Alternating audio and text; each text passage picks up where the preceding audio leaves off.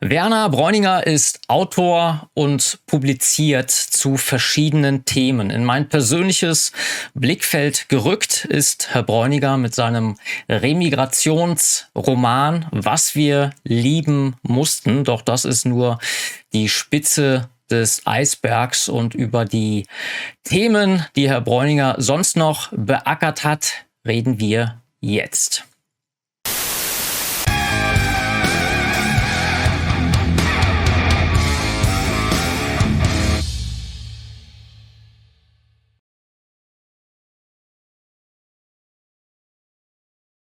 Hallo, Herr Bräuninger. Ich begrüße Sie in meiner Sendung und freue mich, dass Sie sich die Zeit genommen haben, hier heute mal ein paar Themen zu besprechen.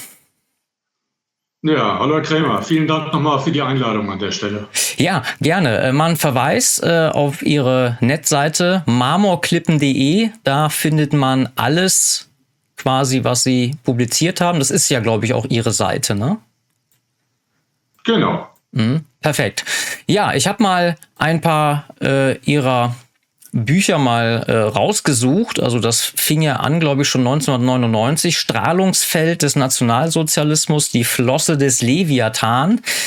Ähm, Hitlers Kontrahenten in der NSDAP. Über Stauffenberg haben sie was geschrieben, über Mussolini und äh, Charisma und Dämonie. Hitler ein Capriccio aus Deutschland, ist das richtig? Richtig, ja. Ja, ähm, wir hatten ja im Vorfeld schon ein paar interessante Themen mal angesprochen, die wir jetzt mal erörtern möchten. Also äh, Sie hatten ja gesagt, beziehungsweise ich hatte das auch schon mal in einem anderen Gespräch, der Nationalsozialismus äh, war ja sogenannter Führerstaat. Ähm, aber war das denn wirklich so, dass äh, Hitler machen konnte, was er wollte? Also war das wirklich so, so ein Monolith oben, der uneingeschränkt herrschen konnte? Also so äh, hört man es ja ständig und liest es ja auch. Ja, das ist ja auch die gängige Meinung auch der überwiegenden Anzahl der heutigen Zeitgeschichtsforschung.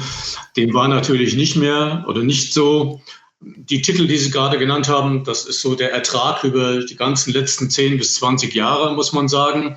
Und die ersten Veröffentlichungen, die haben sich in der Tat ganz überwiegend über diese sogenannte systemimmanente Opposition im Nationalsozialismus gedreht. Also es ist genau das Thema, was Sie gerade angerissen haben, dass der, den Nachweis zu erbringen, dass der Nationalsozialismus eben nicht dieser Monolith war, als der er immer dargestellt wird, als der zentralistische Führerstaat, in dem es nur einen Willen gab. Das war er natürlich auch, das muss man ganz klar sagen. Aber da ich damals gemerkt habe, dass zu diesem Thema an sich äh, also absolut auch noch nichts publiziert wurde ähm, und ich durch Sekundärliteratur, durch eigene Studien und so weiter darauf gestoßen bin, dass es in diesem Regime genau so eine Art Glasnost oder Perestroika gab.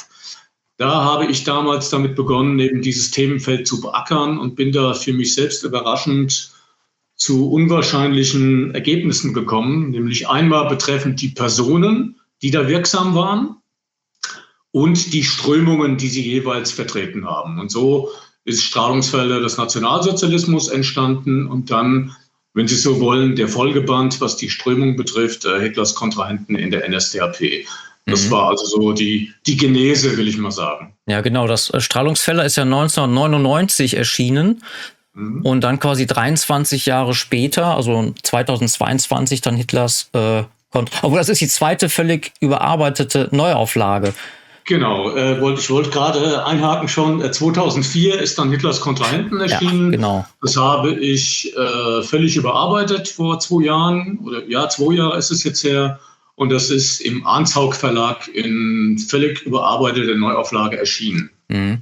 Werden wir auf jeden Fall mal äh, drunter verlinken, dass die äh, Zuschauer da sich äh, da mal ein eigenes Bild von machen können. Aber ohne da jetzt zu weit vorzugreifen, was für Mächte gab es denn da, äh, die konträr zu Hitler standen?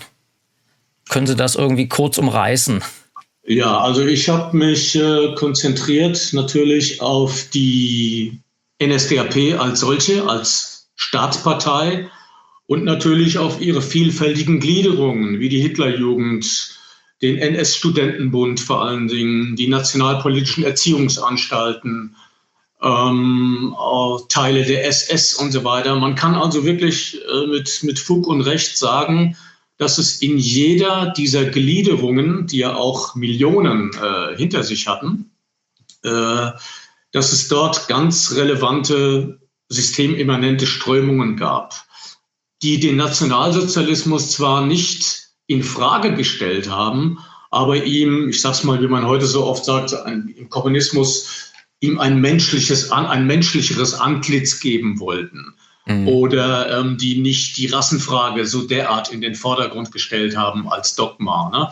Also ich nehme mal ein paar Beispiele. Ähm, es wurde versucht, den NS-Studentenbund von Ernst Anrich äh, zu reformieren, zu intellektualisieren, was natürlich auf entschiedenen Widerstand der Parteileitung und insbesondere Hitlers gestoßen ist. Es gab ein HJ-Führerorgan, das sich Wille und Macht nannte, ein klassisches Medium eigentlich der systemimmanenten Opposition, also wo wirklich regimekritische Artikel, kann man schon sagen, veröffentlicht wurden. Ähm, wir hatten das Gleiche bei der Frage, ähm, ob der Expressionismus auch als deutsche Kunst anerkannt werden könnte. Ähm, wir haben innerhalb des Gauleiterchors sehr viele unterschiedliche Charaktere, vom Reformer bis zum Hardliner. Und das ist ja auch ein Grund mit, warum sowas ganz gerne auch unter den Teppich äh, gekehrt wird, so ein Thema. Weil mhm. der Nationalsozialismus muss halt ein Block gewesen sein, in dem nichts in dem es keine Grautöne, keine, keine Zwischentöne geben darf. Ne? Ja, einfaches, einfaches Feindbild halt eben. Ne? Und ja. Sie hatten ja auch was zu Stauffenberg, hatten Sie ja auch publiziert ähm, Klaus Stauffenberg die Genese des Täters aus dem Geiste des geheimen Deutschland, äh, weil gerade Stauffenberg, der muss ja immer gerne herhalten als so der totale, äh, ja, Anti-Hitler, ja, also das Attentat, was äh, fehlgeschlagen ist, obwohl wenn man sich mal so ein paar Stauffenberg-Zitate äh, durchliest, äh, die waren ja auch schon ganz schön heftig, also das, ich habe mal was drüber gelesen, das war im Mainstream, was äh, Stauffenberg über die Polen in einem Brief Brief über seine Frau geschrieben hat. Also was für eine Mischpoke. Also möchte ich jetzt hier nicht wiedergeben, bevor der, der YouTube-Algorithmus mir da wieder was unterstellt. Ähm, also Stauffenberg aber so als Superdemokraten darzustellen, das ist wahrscheinlich auch ein bisschen schwierig, oder? Nein, also es geht absolut überhaupt nicht. Ähm, hierzu muss man wissen, dass Stauffenberg ja ein ganz, und seine Brüder übrigens auch, Stauffenberg hatte ja noch zwei Brüder, dass die drei Brüder Stauffenberg ja ganz ergebene Jünger des Dichters Stefan George waren, der diesen Kreis des sogenannten geheimen Deutschland um sich geschart hat. Ne? Das war so ein sehr elitärer Männerbund, will ich mal sagen, auch mit homoerotischen Anklängen, wie das ja oft ist in solchen Zirkeln, ähm, die aber sich ganz klar, ähm, also die sich ganz klar zur Reichsordnung bekannt haben. Ne? Mhm. Es gibt ja dann auch ein Spätwerk von George, heißt ja auch explizit das Neue Reich. Und die ganze Dichtung, auch von Stauffenberg selbst. Stauffenberg hat als junger Mann ja viele Gedichte geschrieben, sein Bruder äh, Berthold und äh, Alexander ebenso. Die drehen sich eigentlich nur um den Staufer-Mythos und um das Reich an sich. Hm. Also eher ähm, Aristokraten anstatt äh, demokratische ja. Parlamentarier. Genau, Aristokraten, eine sehr abgeschottete, elitäre, natürlich auch wirtschaftlich vermögende Kaste, Adel natürlich. Ähm, und das Bestreben von Stauffenberg war natürlich alles andere als äh, den Staat Bundesrepublik nach einem möglichen gelungenen Attentat zu etablieren, sondern ähm, er hat ja immer auch gesagt, nach seiner Verwundung, seine Ambition ist es vordergründig, wie jetzt auch an seine Frau übrigens geschrieben hat, er fühlt in sich die Berufung, das Reich zu retten. Mhm. Und Hitler war in seinen Augen der Reichszerstörer und das war seine Motivation. Also kurz und gut, all das, was wir heute von CDU-Politikern oder der etablierten äh, Berliner Kaste heute hören in Sonntagsreden am 20. Juli, das ist natürlich von A bis Z erfunden und erstunken und erlogen und bar jeder Wissenschaftlichkeit und jeder Realität. Also man biegt sich so einen Stauffenberg hin wie er in das heutige Parteienkartell hineinpasst. Würde er selbst noch leben, habe ich immer gesagt, äh, würde er im Verfassungsschutzbericht stehen, namentlich. Und äh, also er würde sich dagegen verwahren, mit, diesen, mit diesem Versagersystem äh, in einen äh, Topf geworfen zu werden. Hm. Ja, wenn man keine Märtyrer hat, dann äh, schafft man sich halt eben welche oder wie Sie ja. sagen, biegt man sich die sich zurück äh, oder zurecht. Ne? Ja, ähm, ich würde sagen, wir können ja noch mal gerade bei den historischen äh, Themen bleiben. Ich habe mir noch notiert, ähm, also Dritte Reich, Führerstaat, aber äh, was sollte denn danach kommen? Also ähm, es gab oder die, die, die Bestrebungen, wenn halt eben der Führer irgendwann nicht mehr da ist, das in so einer Art Senat münden zu lassen. Was können Sie uns darüber erzählen? Ja, da müssen wir zwei Dinge auseinanderhalten, weil Sie gesagt haben, was soll danach kommen? Also die von mir beschriebenen oder die überwiegend von mir beschriebenen Personen und Strömungen, die waren jetzt weniger so gestaltet, dass sie sich Gedanken über einen nach Hitler äh, gemacht haben, sondern wir wollten zunächst mal das Regime, Partei und Staat reformieren. Das sagte ich ja eingangs schon. Ne? Mhm. Also es gibt zum Beispiel dann aber im Laufe des Krieges gab es zwei geflügelte Worte, nämlich einmal ähm, im Führerkorps der HJ, die ja auch in den Fronten überwiegend standen, die dann gesagt haben, wenn wir nach Hause kommen von der Front, dann räumen wir erstmal in der Heimat auf. Mhm. Damit war aber das Dritte Reich, die Partei gemeint. Und in der Waffen-SS kursierte bei den höheren Offizieren das Wort mit Hitler gegen die Partei. Aha. Also ganz interessant eigentlich. Ähm, insofern ist das ja allein schon mal sehr interessant, nur so als Plattitüde, als, als, als Absichtsbekundung. Ne? Der Senatsgedanke, die Senatsfrage resultiert wieder wo ganz anders her. Da ist es vielleicht ganz interessant zu wissen, dass äh, Hitler schon im Januar 1930, also sogar vor dem ersten großen Wahlerfolg der NSDAP, der ja im September 30 dann war, in dem neu eröffneten Braunen Haus in München, also der NS-Parteizentrale, einen Senatorensaal hat einbauen lassen. Mhm mit 61 Ledersesseln, Hakenkreuzornamente und so weiter. Ich meine, wenn man fern der Macht ist und einen Senatorensaal einbauen lässt, dann hat man ja schon eine gewisse Hintergedanken, wie das vielleicht sich alles mal vollziehen soll. Und dann gab es 1932, also auch immer noch vor der Machtübernahme, eine lange, lange ausführliche Denkschrift von Hitler selbst, äh, die hieß ich glaube, ich krieg's zusammen, Denkschrift über die innere Schlagkraft der Bewegung, wo also ganz klar niedergelegt ist, was nach seinem Tod äh, zu geschehen hat, nämlich die Etablierung des Senats. Mhm. Mm, während der sechs Friedensjahre ist dieses Thema relativ äh, unbeachtet geblieben. Es hat dann aber ein Mann namens Willy Krämer. Oh, mein Namensvetter. ja, der im Stab Hess in München war, also im Stab des Stellvertreters des Führers, war ja Rudolf Hess, der Chef. Hm. Und äh, Willy Krämer war der Bearbeiter für die Senatsfragen. Und der Zufall in Anführungszeichen wollte es, dass Krämer sich nach dem Krieg in einem Buch ganz ausführlich dazu geäußert hat, unter anderem. Er war dann auch später Stabsamtsleiter in der Reichspropagandaleitung. Also so wissen wir oder die Nachwelt, dass es hier wirklich konkrete Planungen gab. Und das war für mich so die Initialzündung, äh, die Archive damals zu durchforsten. Ich war im Institut für Zeitgeschichte, im, im Bundesarchiv in Koblenz und Berlin, wo es auch noch einiges Aktenmaterial gibt und auch den Nachlass von Krämer. Ähm, logischerweise konnte der sich in den Kriegsjahren, wo ja alles im Ausnahmezustand war, nicht etablieren, der Senat. Mhm. Es gibt aber den interessanten Satz bei, nach der Kriegserklärung von Frankreich und England an Deutschland am 3. September 39 hat der eine Rede gehalten und hat dann gesagt, ähm, mein erster Nachfolger ist Parteigenosse Göring, mein zweiter Nachfolger, wenn mir, wenn mir was zustößt, äh, Rudolf Hess sollten auch die beiden nicht mehr das Staatsschiff in die Hand nehmen können, dann wird durch Würde durch Gesetz der Senat berufen. Mhm. Ähm, was natürlich nicht geschehen ist. Beide waren ja damals noch, haben sich ja noch bester Gesundheit erfreut und waren auch noch nicht in Ungnade wie dann später. Ähm, ja, das ist in groben Umrissen könnte man noch viel, viel, viel mehr zu sagen, aber es sprengt wahrscheinlich den Rahmen. Mhm. Ja, wir das haben noch einiges die, auf der Agenda. Ja, das ist die Geschichte des Nationalsozialistischen Senats. Und wie vieles andere ist auch dieser Senatorensaal, der erwähnte, natürlich bei Bombenangriffen völlig zerstört worden.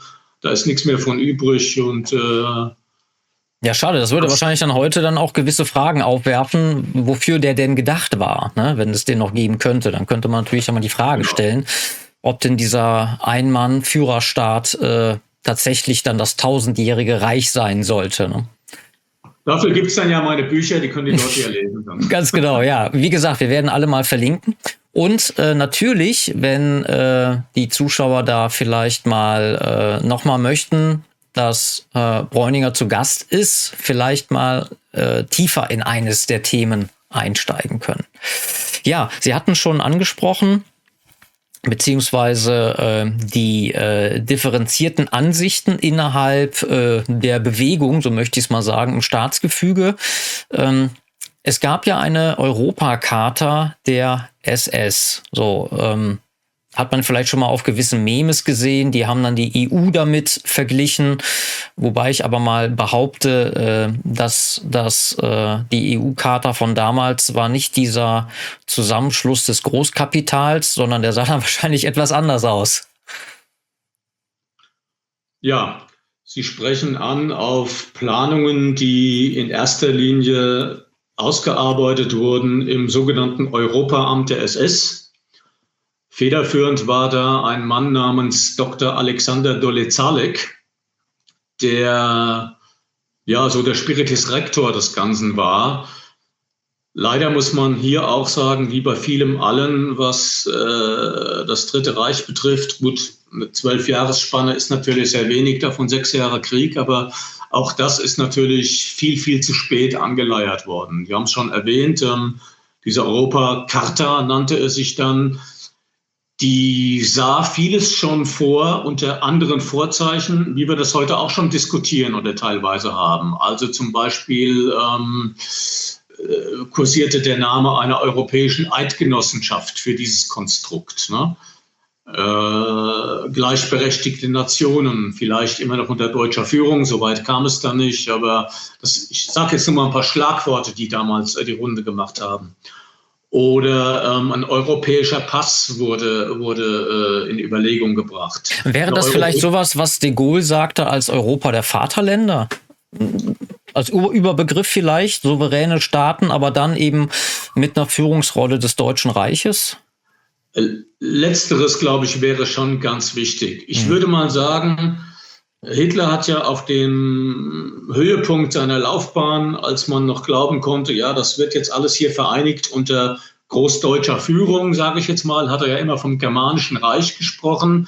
Im Grunde genommen war diese ganze Europageschichte dann, die ja 1944 erst gestartet ist, eine, durch die äh, steigenden Niederlagen an den Fronten eine abgemilderte Variante dieser Erstlingsidee. Ne? Also um natürlich auch die Verbündeten ein bisschen bei Stimmung zu halten und mit reinzuholen. Ne?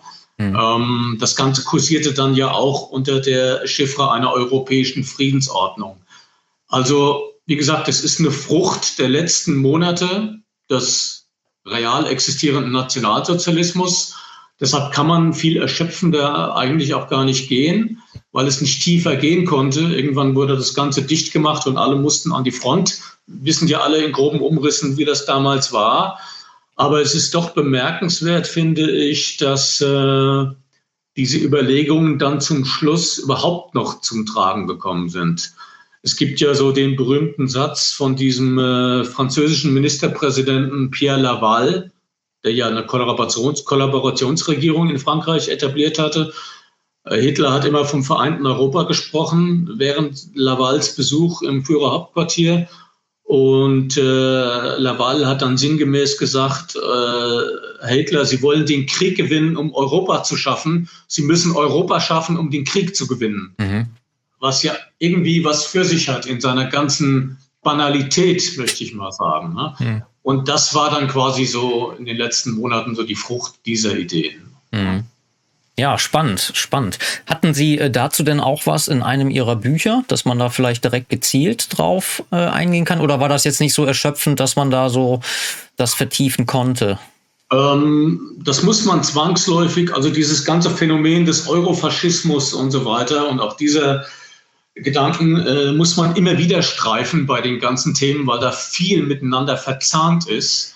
Ich bin in meiner Mussolini-Biografie, die 2017 erschienen ist, äh, deshalb verstärkter darauf eingegangen, weil interessanterweise der italienische Faschismus und Mussolini diese Gedanken schon viel, viel früher hatten. Mhm. Was auch wenige wissen. Der italienische Faschismus war ideologisch, weltanschaulich, absolut universalistisch ausgelegt. Also um mal ein Beispiel zu nennen, es wurde 1935 der Kongress von Montreux organisiert, wo 15 Staaten teilgenommen haben, die also all das schon vorweggenommen haben, so diese europäische Einigung, natürlich unter dem Sinnbild der faschistischen Weltanschauung. Ne? Aber gut, es gibt ja auch eine kommunistische Internationale, sag ich jetzt mal. Auch ja. hier sieht man wieder all das, was dem Kommunismus anstandslos zugestanden wird, internationale Verbindungen, Einheiten zu schaffen und so weiter. Das gab es äh, durchaus auch im italienischen Faschismus, in dem Nationalsozialismus. Hier will ich mich aber nicht so sehr mit fremden Federn schmücken, weil dieses Thema lange, lange vor mir äh, der Hans-Werner Neulen sehr ausführlich äh, publizistisch beackert hat, mhm. in mehreren Büchern. Deshalb habe ich es auch nicht so zu meinem Thema gemacht, weil da doch schon sehr viel erforscht und recherchiert wurde von ihm. Ja, ähm, und da wird ja auch immer viel in einen Topf geworfen, gerade was Nationalsozialismus und Faschismus ähm, betrifft. Also ein rechter Nazi ist ja auch immer automatisch ein Fascho. Aber äh, so wie ich das mal oder was meine Wahrnehmung ist, äh, dass da sehr wohl Unterschiede sind, dass nämlich auch bei dem Faschismus, ähm, ja, dieser, dieser Rassegedanke, der dem Nationalsozialismus zugrunde liegt, eben nicht so stark ausgeprägt bis gar nicht ausgeprägt? Oder wie würden Sie, wie nehmen Sie das wahr? Das ist genau richtig. Ähm, ich würde sagen, ähm, es gibt zwei grundlegende Unterschiede. Es gibt mehrere natürlich noch, aber zwei äh, rote Fäden, die sich da so über die, die Ideologiegeschichte hinwegziehen, die die beiden Weltanschauungen unterscheiden. Nämlich einmal die Fixierung des Faschismus auf den reinen Staat. Also nicht unbedingt auf das Volk mhm. oder die Rasse, sondern die, sagen wir mal, die Doktrin. Mussolini hat ja ein Buch geschrieben, die La Dottrina del Fascismo, die Doktrin des Faschismus, wo die Kernaussage die ist, alles für den Staat, alles durch den Staat, nichts gegen den Staat. Das erinnert ja so ein bisschen eher an Karl Schmidt, wenn man Deutschland sich anguckt. Ne? Ähm, das ist natürlich ein ganz diametraler Unterschied zum deutschen Nationalsozialismus, der ja viel mehr auf Blut, Volk, Boden, Rasse und so weiter konzentriert war. Mhm. Und sowas hätte man auch von den führenden NS-Epigonen nicht gehört. Und die zweite Sache ist, Sie haben es schon gesagt und ich habe es anklingen lassen, eben ist genau das. Ähm, bis 1938 hat das Denken in rassischen Kategorien im italienischen Faschismus eigentlich so gut wie keine Rolle gespielt. Es gab einige wenige exotische äh, Protagonisten des Faschismus, die das auch schon immer wieder ähm, propagiert haben ging immer einher auch mit diesem, mit dieser Zentrierung auf das alte Rom. Das wurde ja sehr zelebriert, ja. von den Standarten angefangen über den, den Passo Romano, den italienischen Stechschritt, den lächerlichen, der dann eingeführt wurde und so mhm. weiter. Also das äh, fließt alles irgendwie zusammen. Und 1938 hat Hitler ja einen groß angelegten einwöchigen Staatsbesuch in Italien gemacht. Und erst danach, relativ schnell danach, wurde in Italien eine sogenannte äh, Carta di Rassa, hieß es, glaube ich, also eine Rassekarta, mhm. offiziell etabliert mit Gesetzgebung, die ähm, doch weitergehend war, als man sich das äh, so vorstellt. Also es wurden, äh, wie gesagt, auch Mischehen äh, diskreditiert. Ähm, die Juden wurden aus dem Staatsapparat entfernt zu einem Teil, von Universitäten ausgeschlossen, aus dem Banken- und Versicherungswesen rausgedrängt. Also das war schon nicht ohne, aber natürlich, wie wir das von den Italienern kennen, alles so in Richtung, ja, komm sie, komm sa, komme ich heute, äh, mhm. komme ich heute nicht, komme ich morgen. Mit italienischem, sagen wir mal, Fleckma wurde das gemacht. Ja. Also hat man sich da ein paar Anleihen geholt, um vielleicht auch, ja, da dem, dem Reich sich so ein bisschen, ja, gut Wetter zu machen vielleicht. Ne? Ja, es ist, glaube ich, es ging ganz klar von Mussolini äh, federführend aus, der ja ähm, ein sehr ja, wie soll ich sagen, also etwas devot gegenüber Hitler auch war, was übrigens früher anders war. Mhm. Früher war Mussolini der Lehrmeister, der ja auch viel früher zur Macht gekommen ist als Hitler. Genau. Und Hitler sowas wie der gelehrige Schüler. Man sieht das auch noch sehr gut an den, wenn man Filmaufnahmen sich anguckt von 1934, wie Mussolini also in Cäsarenpose mit gönnerhafter Geste den kleinen Hitler aus Deutschland empfängt, der noch nicht so viel war und mhm. kaum vier Jahre später hat sich die Szenerie völlig verwandelt und man wusste gleich, wer der, der Herr ist und wer der Diener so ungefähr. Und deshalb ja. ist das genauso, dass man, also Mussolini wollte sich lieb Kind machen bei Hitler. Das ist definitiv so. Mhm. Ja, ich glaube sogar 1934 war Hitler doch noch äh, in der New York Times auf dem, auf dem Titelblatt oder bei irgendeiner amerikanischen großen äh, Zeitschrift wurde er noch richtig, nee, New York Times ist ja, glaube ich, eine Zeitung. Ne? Auf jeden Fall wurde er, er da.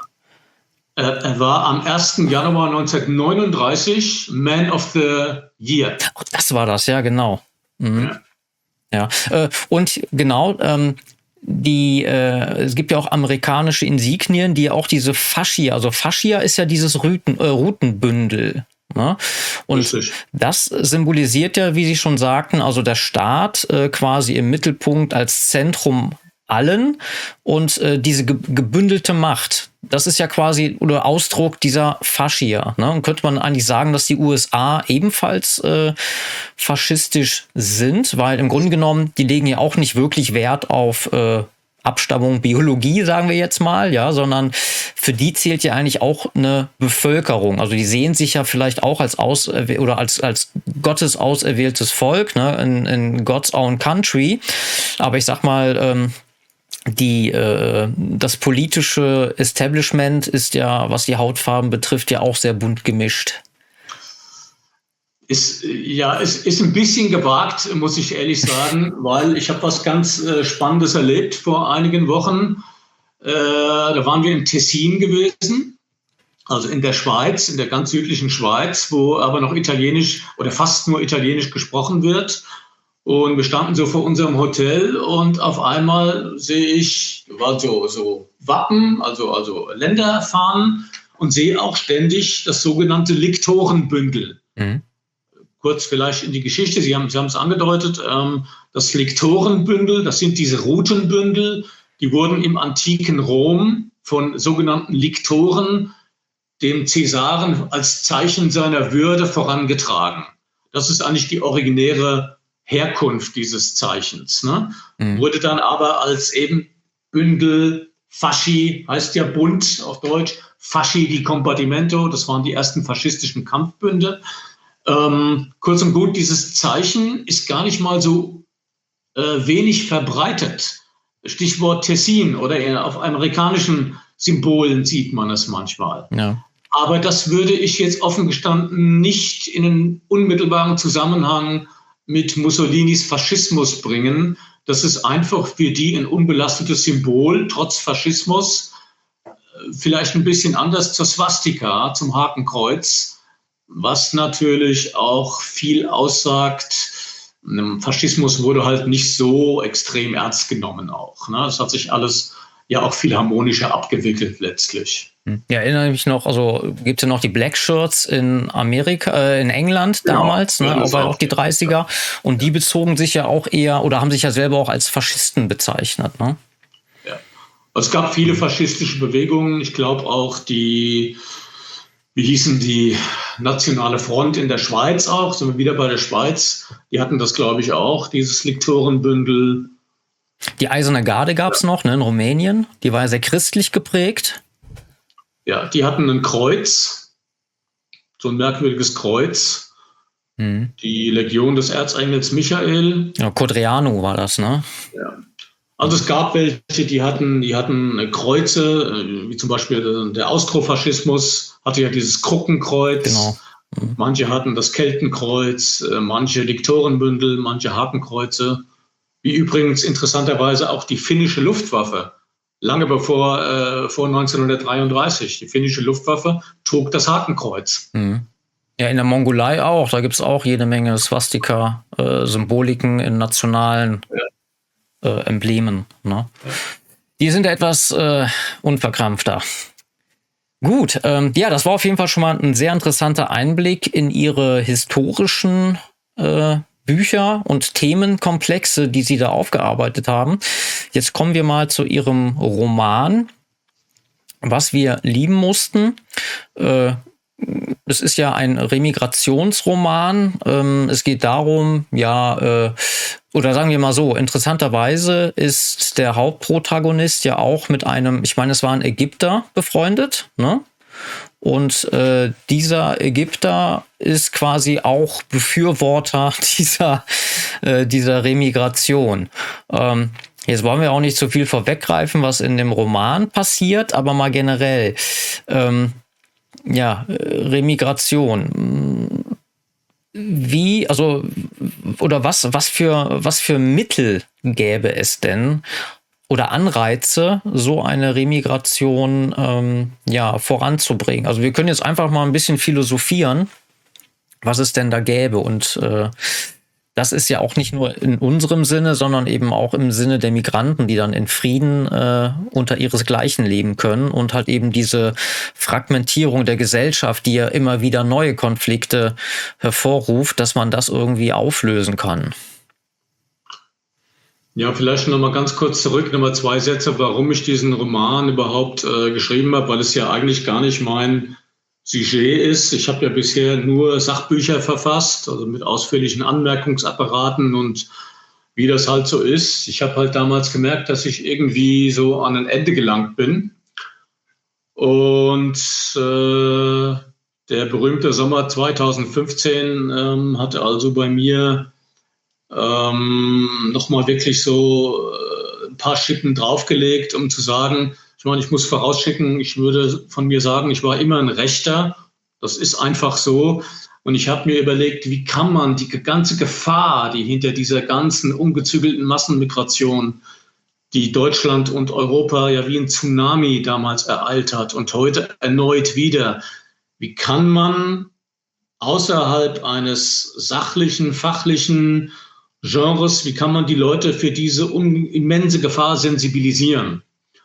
Und bin so ähm, oder habe damals dieses, dieses Wagnis, das war ja wie ins kalte Wasser springen, unternommen, eben zu versuchen, dieses Thema mit belletristischen Mitteln für mich einmal zu klären und abzuarbeiten und äh, irgendwie, ich sag's mal, vielleicht äh, so massenkompatibel zu machen ohne zu viel zu verraten, der Hintergrund ist halt ganz einfach der, dass äh, ein, äh, ein wissenschaftlicher Mitarbeiter äh, in einem Institut in Berlin einen ägyptischen Mitstreiter findet, der aus Ägypten geflohen ist, ähm, auch Moslem ist, aber nicht praktizierend. Aber die beiden haben ein und dieselben Ideen, nämlich dass äh, es gibt ja diesen Satz, äh, dass äh, Einwanderung sowohl für uns tödlich ist, für uns Europäer, wie für die Afrikaner. Ne? Zum Beispiel, wenn wir nur von Afrika reden. Ähm, können auch die arabischen Länder mit dazu nehmen. Also kurz und gut, dass die beiden gesehen haben, wir tun unseren Völkern, unseren Ländern, unseren Kontinenten damit keinen Gefallen.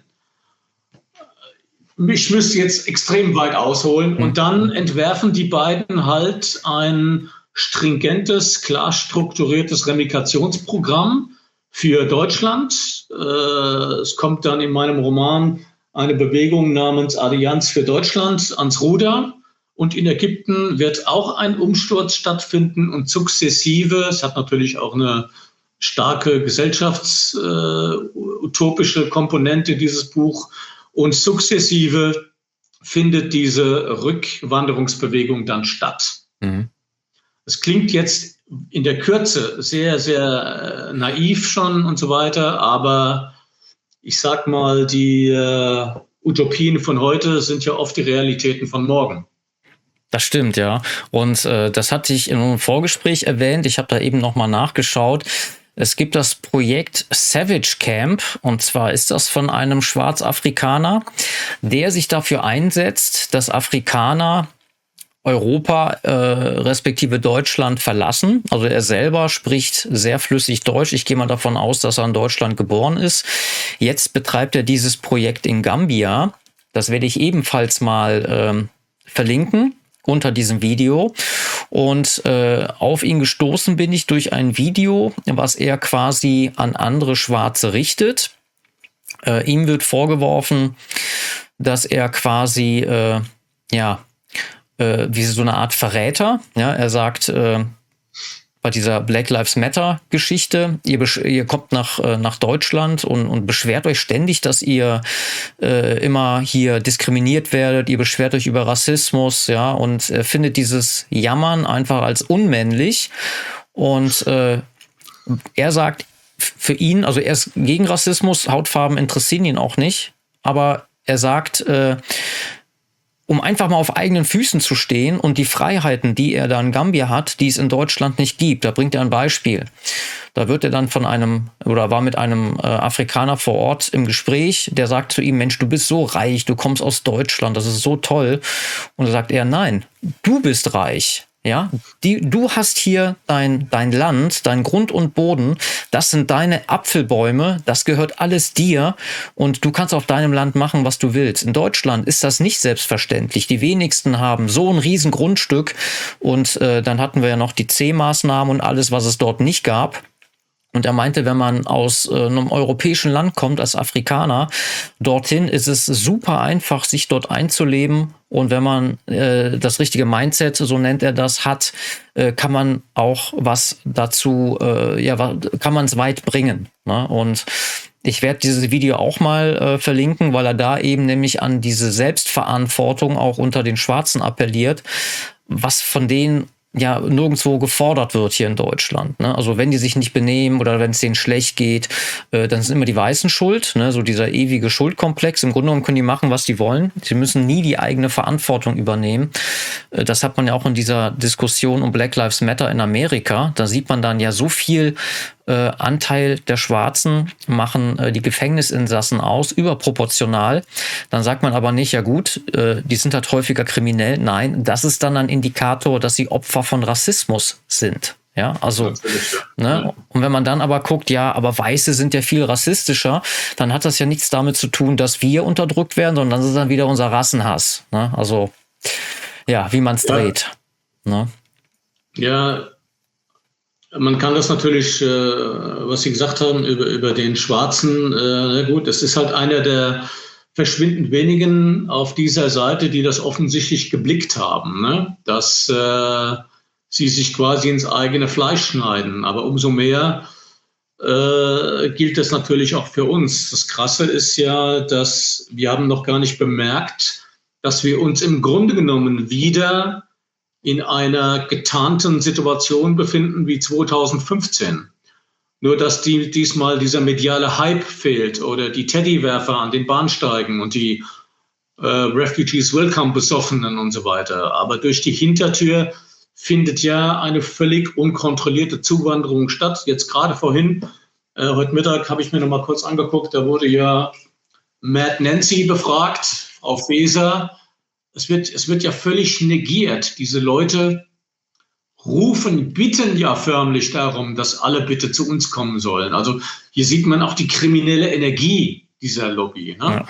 Und deshalb, weil Sie vorhin gefragt haben, ja, was muss man tun? Äh, zunächst mal finde ich, muss man dieses Overtone-Fenster ganz, ganz, ganz weit öffnen, um den Korridor des Sagbaren breiter zu machen, indem nämlich, nämlich dieser Begriff Remigration wirklich in, in, in aller Munde gelangt. Ähm, dafür ist ganz interessant, mein, mein Roman ist ja vor drei Jahren erschienen.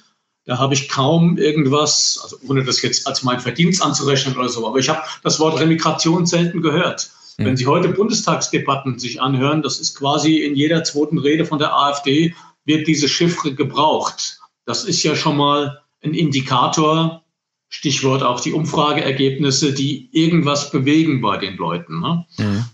Ja. Wir, müsst, wir bräuchten einen ausgefeilten, strukturierten, stringenten äh, Remigrationsplan, einen Rückführungsplan. Idealerweise, völlige Utopie, natürlich sowas wie ein Remigrationsministerium. Das äh, beschilder ich übrigens auch in dem Roman. Können wir dann übernehmen? ja, bin dabei, ja, stelle mich gerne äh, zur Verfügung, ja. Ähm, ja, wo halt eine absolute Kehrtwende von dieser, ähm, von dieser Einwanderungseuphorie äh, zu, hin zur, zur Abschiebementalität gelangt. Ne? Mhm. Also wir müssen einen, einen Remigrationsdruck auch erzeugen. Ähm, dazu gehört zunächst mal das Grundrecht auf Asyl ersatzlos zu streichen. Dazu gehört äh, Mehrfachstaatsbürgerschaften zu annullieren. Notwendigerweise natürlich auch die Gesetzgebung zu ändern. Dazu gehört, dass keiner, der über ein sicheres Drittland kommt, überhaupt auch nur einen Fuß nach Deutschland setzen darf oder nach. Was ja jetzt schon theoretisch wäre. Ne? Also das könnte man ja theoretisch Natürlich. jetzt schon durchsetzen. Dazu gehört Abschiebung aller kriminell gewordenen hier oder aller Abgelehnten. Es gibt keinen Grund, das nicht auch umzusetzen.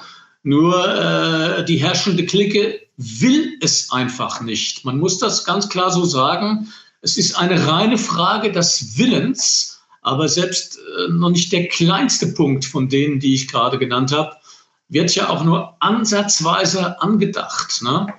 Mhm. Letztlich wird ihnen das Genick brechen, denke ich, äh, so bei den Wahlen sowieso und ähm, auch im europäischen Vergleich. Aber das wären ja zunächst mal so die ersten Schritte, um dann wirklich zur eigentlichen Remigration zu kommen. Mhm. Also, erstmal die Anreize nehmen, ne? also auch Sachleistungen nur noch und keine Geldleistungen, wenn überhaupt. Absolut, ne? ja, oder auch Aufenthaltserlaubnisse überprüfen in dem Sinne, ganz nach dem egoistischen Prinzip, nutzt der uns was oder brauchen wir den nicht? Und wenn wir ihn nicht brauchen, dann ist klar eigentlich, was zu geschehen, was geschehen muss. Wie in anderen Ländern auch. Ne? Ja, das ist natürlich auch die, die, die Meinung der ganz überwiegenden Mehrheit der Leute. Ähm, ich glaube auch nicht, dass man lange mit diesem äh, seit umschlungen Millionenkurs, also ich glaube, das wird auch nicht mehr lange gut gehen, weil wir sonst wirklich kurz vom Bürgerkrieg stehen, mhm. irgendwann. Das ist ja auch das, was die Rechte vermeiden will, auch wenn man immer wieder das Gegenteil behauptet. Faeser vorhin in jedem zweiten Satz ihr Mantra, ja, sie schüren Ängste. Die Ängste sind deshalb da, weil so eine Politik betrieben wird. Ne? Ja. Also, wir weisen ja nur darauf hin. Wir weisen ja nur darauf hin. Ne? Und wie gesagt, ja. ähm, wir wissen auch, dass nicht der Ausländer schuld ist. Ja, die Leute kommen ja, weil sie, weil man sie lässt. Ja, wir müssen ja das System, das ist ja dieses, was die Menschen entwurzelt und ermutigt, entwurzelt zu werden. Und man muss ja auch sehen, dass ja die Migranten hier in der BRD sind ja auch kein monolithischer Block. Das heißt, die haben untereinander ebenfalls dieses Konfliktpotenzial, ne? wie jetzt dieses Video, ich glaube in Lübeck war es gewesen, wo Migranten sich gegenseitig da mit Mülleimern attackieren, was die Polizei verhindern wollte, dass das veröffentlicht wird. Äh, ja, man, oder jetzt äh, Phaser, Sie haben sie angesprochen, äh, fordert ja nach neunmonatigen Aufenthalt sollten Migranten ein Wahlrecht bekommen. Also man klammert sich dann noch an jede auch äh, Grundsatz oder Grundgesetzwidrige Forderung, äh, um hier seine Posten irgendwie noch sich dran festzukrallen, ne? weil man eben Angst hat, dass man von der AfD bei der nächsten Wahl weggeblasen wird. Ja, ähm, das, was Sie gerade gesagt haben, ist ja angeblich ein katastrophaler redaktioneller Fehler gewesen, hieß es ja. Aha. Sollte eigentlich statt sechs Monaten äh, sechs Jahre äh, heißen. Aber ich will nur mal ganz klar darauf hinweisen, auch, es gibt auch eine Passage in meinem Roman diesbezüglich. Also die Ausländer, ich nenne sie mal so, auch wenn sie einen deutschen Pass haben, die schon Jahrzehnte mit uns hier leben, ich sag mal Spanier, Griechen, Italiener, auch viele Türken mittlerweile, die seit 20 Jahren mit deutschen Kumpels äh, in die Zeche fahren oder bei Opel äh, in Rüsselsheim am Fließband stehen oder in Untertürkheim bei Daimler. Das sind doch mit uns gemeinsam die Hauptleidtragenden dieser ganzen unkontrollierten Massenmigration. Und die artikulieren das übrigens im Gegensatz zu uns auch ganz klar. Ne? Das stimmt. Davon ja. sieht man aber nichts in den Bezahlmedien. Die werden immer schön weggeschnitten. Aber wenn ich auf solche Leute stoße, höre ich immer wieder, was seid ihr Deutsche doch für Vollidioten, dass ihr das zulasst. Gut, mhm. in Italien und so weiter sieht es trotz Meloni nicht viel besser aus und in, in den anderen europäischen Ländern. Nur das sollte uns kein Trost sein. Nee, ne? auf gar keinen Nur, Fall.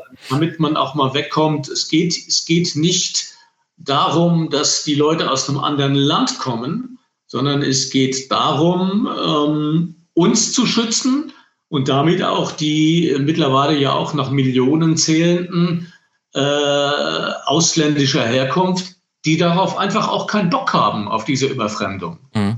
So einfach ist das. Ja, da könnte ich auch äh, Beispiele bringen äh, von, von äh, türkischen Arbeitskollegen, die ganz klar offen sagen, dass sie AfD wählen. Und die würden sogar noch drastischere äh, Ausdrücke verwenden als jetzt wir zum Beispiel. Ne? Also ja, ja, ja.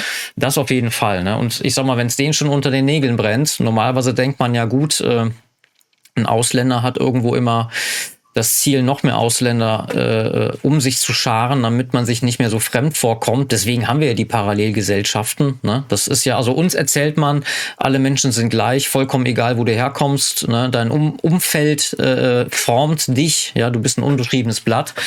Äh, ja, warum gibt's denn dann die ganzen Kulturvereine? Warum spricht denn dann äh, die Linke, die woke Linke von Identitätspolitik, wenn doch eigentlich äh, jeder deutsch ist. Ja, also wofür brauchen denn schwarze Menschen einen eigenen Safe Space, wie sie es immer bezeichnen, um geschützt zu sein? Und vor allem, wo ist denn unser Safe Space? Ja, unsere Nation, unsere Heimat sollte eigentlich unser Safe Space sein. Also ich benutze jetzt mal provokativ diesen schwachsinnigen englischen Begriff.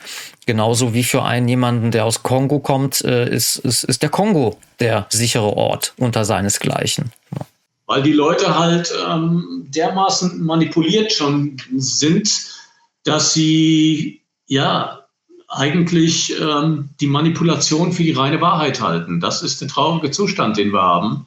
Und deshalb ist es so schwer, die Leute auch zu erreichen mit solchen Themen. Ne? Ja, Manipulation ist ein schöner, äh, ein schönes Schlagwort. Ähm, diese Manipulation, vielleicht können wir am Ende da nochmal drauf eingehen. Also man erzählt uns ja immer so einen Schuldkomplex, ja? also zum Beispiel die Sklaverei. Weiße sind, also da macht man nicht mehr einen Unterschied zwischen Engländern, Franzosen oder Deutschen. Plötzlich sind alle Weiße, die äh, Sklaverei betrieben haben. Ne? So.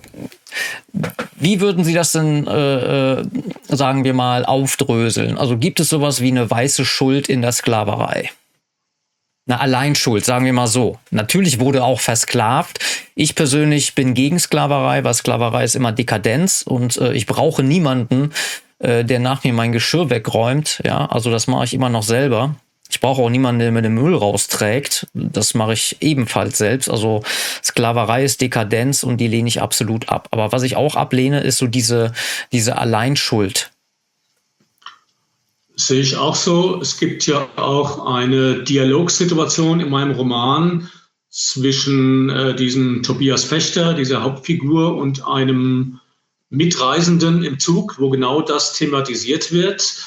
Ähm, ja, ich sag mal so, es gibt halt einen Kardinalfehler. Also ich glaube, keiner, der heute, egal welcher politischen Couleur auch äh, oder wo er herkommt oder wer er selber ist, der irgendwie auch nur halbwegs bei Sinnen ist, wird auf die Frage äh, mit Ja antworten, ob das Sklaverei was Gutes ist. Also kann ich mir zumindest nicht vorstellen.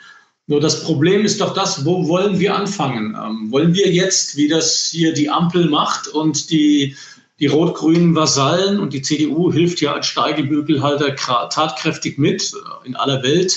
Wollen wir jetzt eine Orgie der Selbstbezichtigung äh, vom, vom, vom, äh, vom Zaun brechen und ein Riesenkonzil, ein Riesentribunal einberufen, in dem wir uns wie die, wie die Geistler früher im Mittelalter selbst geißeln?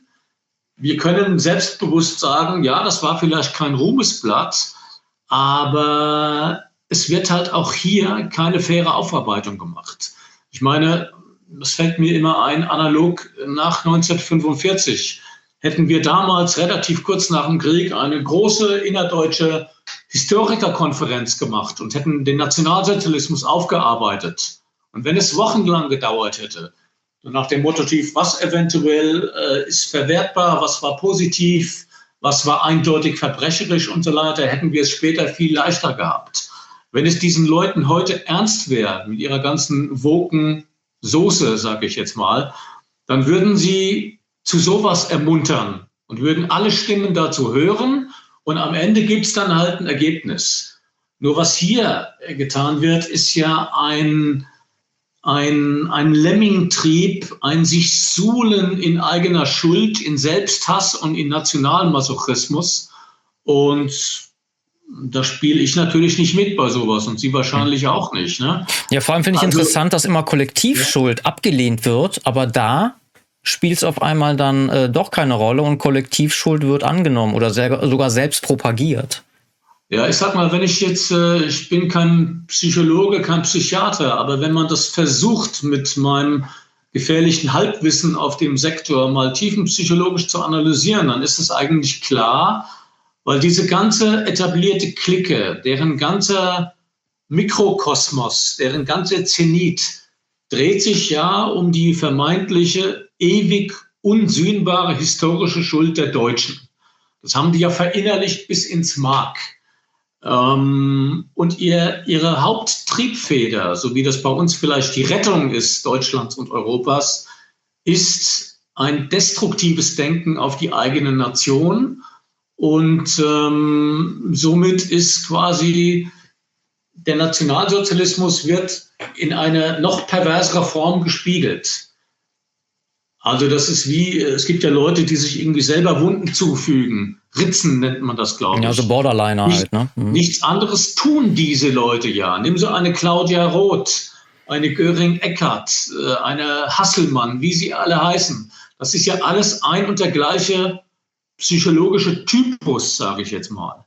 Und nur, no, nur so ist das zu verstehen, dass ähm, diese Themen jetzt, nachdem sie die Macht dazu haben, ähm, auch äh, hier in Deutschland vorangetrieben werden. Das gleiche Phänomen haben wir halt auch in den USA, wo das ja teilweise noch krasser ist. Mhm. Kommt ja alles mit zwei, dreijähriger Verspätung dann zu uns, immer noch. Trotz Internet und so weiter dauert das ja hier alles ein bisschen länger. Aber das ist meine Erklärung, warum das hier so abläuft. Aber meine Theorie ist oder meine Hoffnung ist einfach die, ich denke, irgendwann ist auch das Ende der Fahnenstange erreicht und äh, das Pendel schwingt vielleicht auch wieder zurück. Weil ich glaube, es gibt immer noch eine Mehrheit, die diesen ganzen Wahnsinn, dazu gehört, hört ja diese ganze äh, Gender-Theorie dazu gehört, dieser ganze Kult um, um, um, um irgendwelche Transmenschen und so weiter. Das ist ja im Grunde genommen ein und dasselbe alles. Ne? Mhm. Ich glaube, dass wir vielleicht da den Zenit schon überschritten haben und dass das irgendwann abflacht. Ja. Weil ja. die Leute auch die Faxen dicke haben mittlerweile. Ja, ja, hoffen wir mal. Ähm, aber wie gesagt, dieses Phänomen ist ja immer interessant, dass man das nur bei den europäischen Menschen sieht. Also ich kenne keinen Araber, der sich für den arabo-islamischen äh, Sklavenhandel irgendwie schuldig fühlt. Ja, also äh, den gab es ja schon, ich glaube, also eine gewisse Zeit vor dem transatlantischen Sklavenhandel. Und selbst als, äh, als dieser abgeschafft wurde, ist aber der äh, arabo-islamische Sklavenhandel noch weiter geführt worden. Ja, also mir geht es nicht darum, jetzt zu sagen, die sind ja viel schlimmer als wir, ja, aber es geht einfach nur mal so um diese, um diese, dieses Verarbeiten oder die eigene Distanz zur eigenen Geschichte oder was auch immer. Ich meine, Deutschland als Sklavenhändlernation darzustellen, das ist ja schon äh, grotesk, ja. Also ähm, ein Kolonialzwerg äh, wie, wie das Deutsche Reich im Gegensatz zu USA, England, Frankreich, selbst Belgien, ja. Aber, aber selbst da sieht man mal wieder, wie so diese, diese, äh, dieses Anti-Weiße, ähm, dass man das so aufnimmt wie ein Schwamm. Plötzlich sind auch Deutsche dort Täter gewesen. Ne? So ja. dieses Irrationale halt, ne? Ja, aber das, äh, wie gesagt, das, das, das, das, das, das nimmt ja Formen an, die, ja, ich sag mal, mit, mit, mit normalen Maßstäben überhaupt nicht mehr zu messen sind. Ne? Jetzt gab es ja ein britisches Orchester, das den sagen wir mal, der Theaterleitung oder auch den, den, der Orchesterchef selber nicht weiß genug war. Das heißt, es wurden weiße Cellisten, Bratschisten, Kesselpauker wurden entlassen, um diese frei gewordenen Stellen durch Schwarze äh, einnehmen zu lassen. Also, also es war zu weiß. Sie sagten, das wäre nicht weiß genug, nicht dunkel genug, meinen Sie? Äh, natürlich nicht ja. dunkel genug, ja. klar. Also ähm, da zeigt sich ja die ganze Perversion dieser ganzen äh, Diskussion auch, beziehungsweise Diskussion ist es ja nicht. Ähm, und das meinte ich mit, äh, das kriegen ja die Leute draußen auch mit. Mhm. Ähm, ja, vielleicht gibt es noch so viele Widerstandskräfte in den europäischen Nationen und Völkern, dass äh, diese Späße jetzt nicht noch weiter getrieben werden dürfen, können man kann dem ja ganz leicht sich allem entledigen, indem man von seinem Wahlrecht Gebrauch macht, sage ich mal, mhm. als ersten Schritt. Ja, oder einfach die eigene, die eigene Wahrnehmung. Ne? Allein schon diese ganze Propaganda nicht konsumieren oder beziehungsweise, wenn man es tut und man hat Kinder, dann macht man das einfach wie betreutes Gucken. Ne? Äh, Gerade Netflix, die haben ja immer äh, diese, diese Vermischungsbeispiele, die Frau immer weiß, der Mann immer dunkel. Ja, selten, äh, dass es andersrum ist, aber Gemischt ist es jedes Mal. Und äh, ja, dass man das den Leuten eben vor Augen führt. Und das zeigt uns ja auch, dass genau dieses Thema den Eliten ja auch am Herzen liegt. Äh, sonst würden sie uns das durch visuelles Lernen ja auch nicht ständig vor Augen führen. Ja, ich meine, trotzdem muss man dazu sagen, viele Menschen sind da, glaube ich, schon im wahrsten Sinne des Wortes erwacht. Aber man muss ganz klar sagen, der Meinungskorridor ist natürlich extrem eng, gewor eng geworden in unserem Land.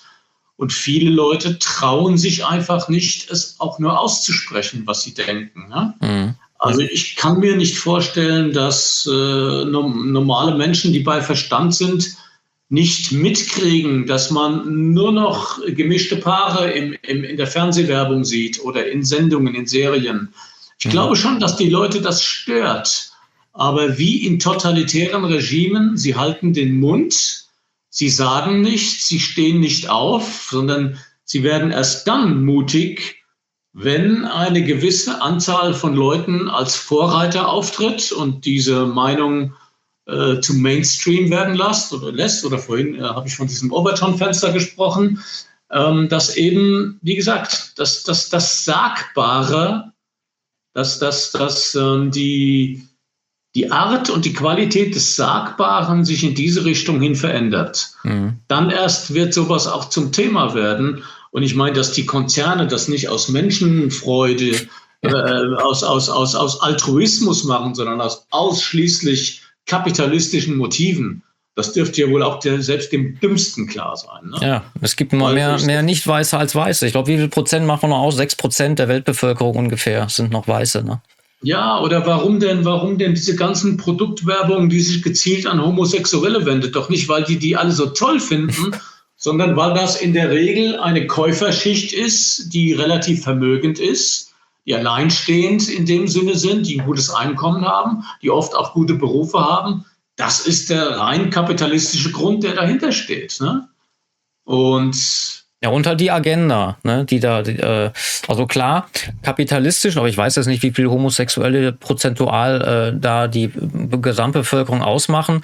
Ähm, ich denke aber auch, dass ähm, Homosexuelle vielleicht äh, diese, diesen ganzen Hype um sich selber überhaupt nicht wollen. Ja, also ich hatte zum Beispiel mal einen Transmenschen hier bei mir zu Gast und ich war ganz äh, überrascht. Äh, also für mich war es auch mal interessant zu sehen, äh, dass der das gar nicht will. Ja, der sagt, also Für ihn gibt es halt eben nur zwei Geschlechter und er hat eben das Problem mit sich selbst, das ist auch nicht cool oder hip, so wie man das den äh, jungen Menschen verkaufen möchte. Er sagt, lasst mich in Ruhe, lasst die Kinder mit eurer Gehirnwäsche in Ruhe. Und er sieht da eigentlich nur einen Plan hinter zur Familienvernichtung. Ne? So hat er es genannt, ein satanischer Plan, äh, wo er quasi sich auch missbraucht fühlt. Natürlich gibt es dann wieder Woke und Trans-Leute, die sich freuen, im Mittelpunkt stehen zu dürfen. Ja, aber es gibt auch, glaube ich, auch viele Leute, die halt eben aus dieser Ecke kommen, äh, die einfach nur, die das gar nicht wollen, ja, die in Ruhe gelassen werden wollen. Ja. Definitiv ist das so, stimme ich Ihnen uneingeschränkt zu. Man hört halt immer nur die, die am lautesten schreien. Und ich glaube auch, dass das eine Minderheit ist, aber die bestimmen halt das Bild, das mediale Bild vor allen Dingen, dass äh, gerade das eben gezeichnet wird. Ne? Aber mhm. ich denke schon, dass, dass da dass vielen das wirklich auch dass sie das ankotzt auf Deutsch. Ja.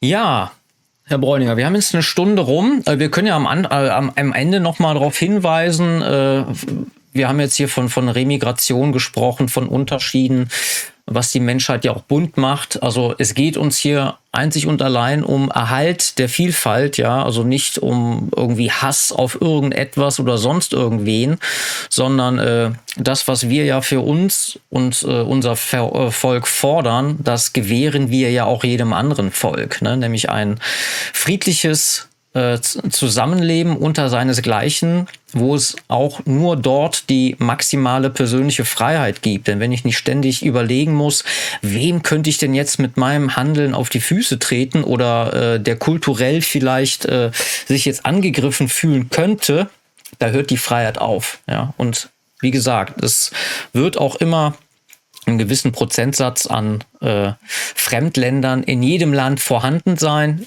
auch wenn es nur ist, um dort zu studieren, äh, Wissen mitzunehmen und zu Hause anzuwenden. Oder wie gesagt, das Projekt äh, Savage Camp, was ich sehr gut finde. Ich hatte dem Herren auch mal unter einem Video kommentiert, dass ich ihn gerne mal einladen würde. Da kam leider nichts zurück. Vielleicht schreibe ich ihn nochmal an oder vielleicht ist das dann wieder der Applaus aus der falschen Ecke.